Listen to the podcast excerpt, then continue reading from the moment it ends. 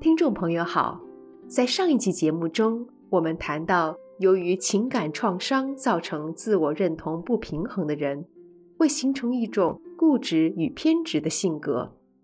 他们对事情有不正常的焦虑与害怕，凡事要求完美，无法信任别人。本期节目，我们将与您继续谈谈如何与具有固执偏执性格的人相处。欢迎收听。学习佛法，对因情感创伤而造成自我认同不平衡的人，可以提供什么样的帮助呢？我们先回到舍利弗阿比谈论，错解了苦圣地这个问题。现今佛教由于糅杂了舍利弗阿比谈论的见解，错误地解读五蕴，使学佛人误以为五蕴是苦，导致修行重视禅定。务求远离身心的觉知，终极目标是远离现实。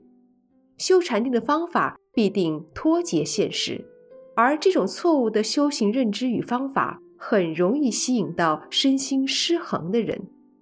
身心健全的人是不会相信这种论调的，也因此佛教界一片死气沉沉。要救佛教，势必先要改变教义结构。重新教导世人佛陀的正法。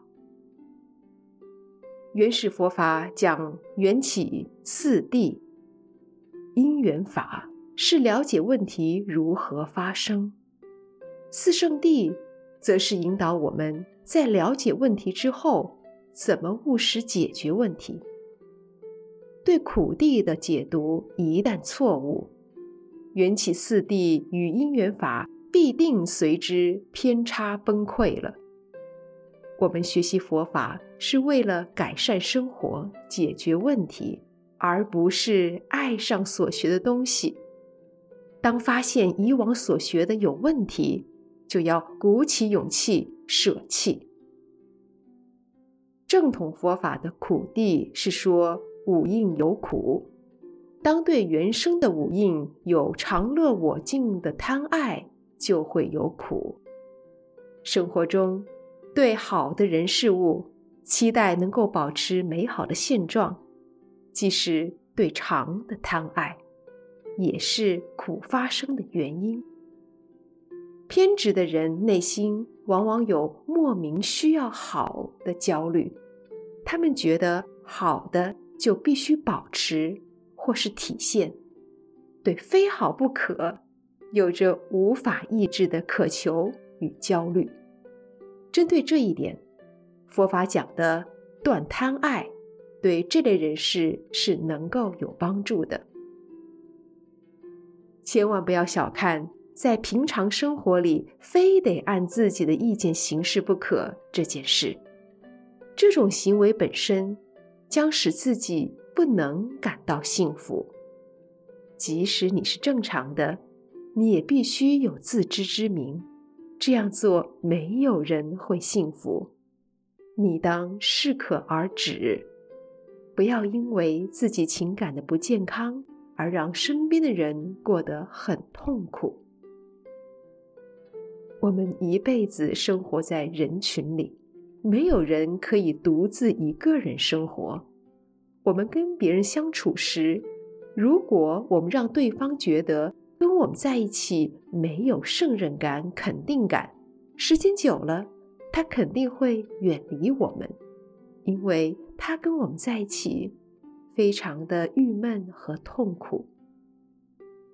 反之，如果只是被动等待别人对我们好，在意谁对自己好，谁对自己不好，对我们好的不在意，对我们不好的却牢记在心。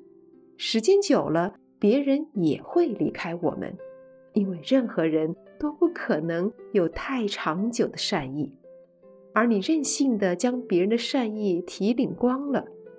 如果一直在找对我们好的人，不知不觉变成消费别人对我们的关怀、善意和耐性。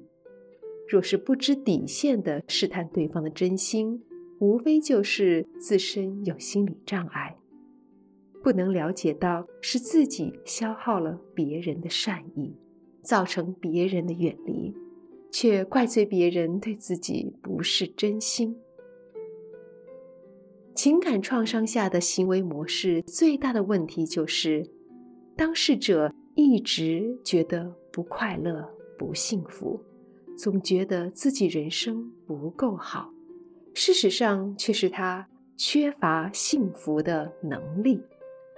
看人看事先看缺点，信任人的能力不健全。为自己小孩找对象时，务必小心，不能只从道德角度看事情，有时候得看到对方的心理层面。面对情感创伤造成自我认同不平衡的人，我们不能有正常的期待和要求，不然我们自己会很痛苦，最后被复制成跟对方一样的病人。如果我们从造成这种情感特质的因缘理解对方，就能够智慧地看待这些病人。我们不一定能帮得上忙，但至少能够看清楚是怎么回事。他。不是不对，他是有病。更重要的是，你自己不要跟着生病。本集内容整理自二零一七年三月五日随佛禅师于台北禅院周日共修的部分开示内容。欢迎持续关注本频道，并分享给您的好友。你也可以到中华原始佛教会网站。浏览更多与人间佛法相关的文章，谢谢收听。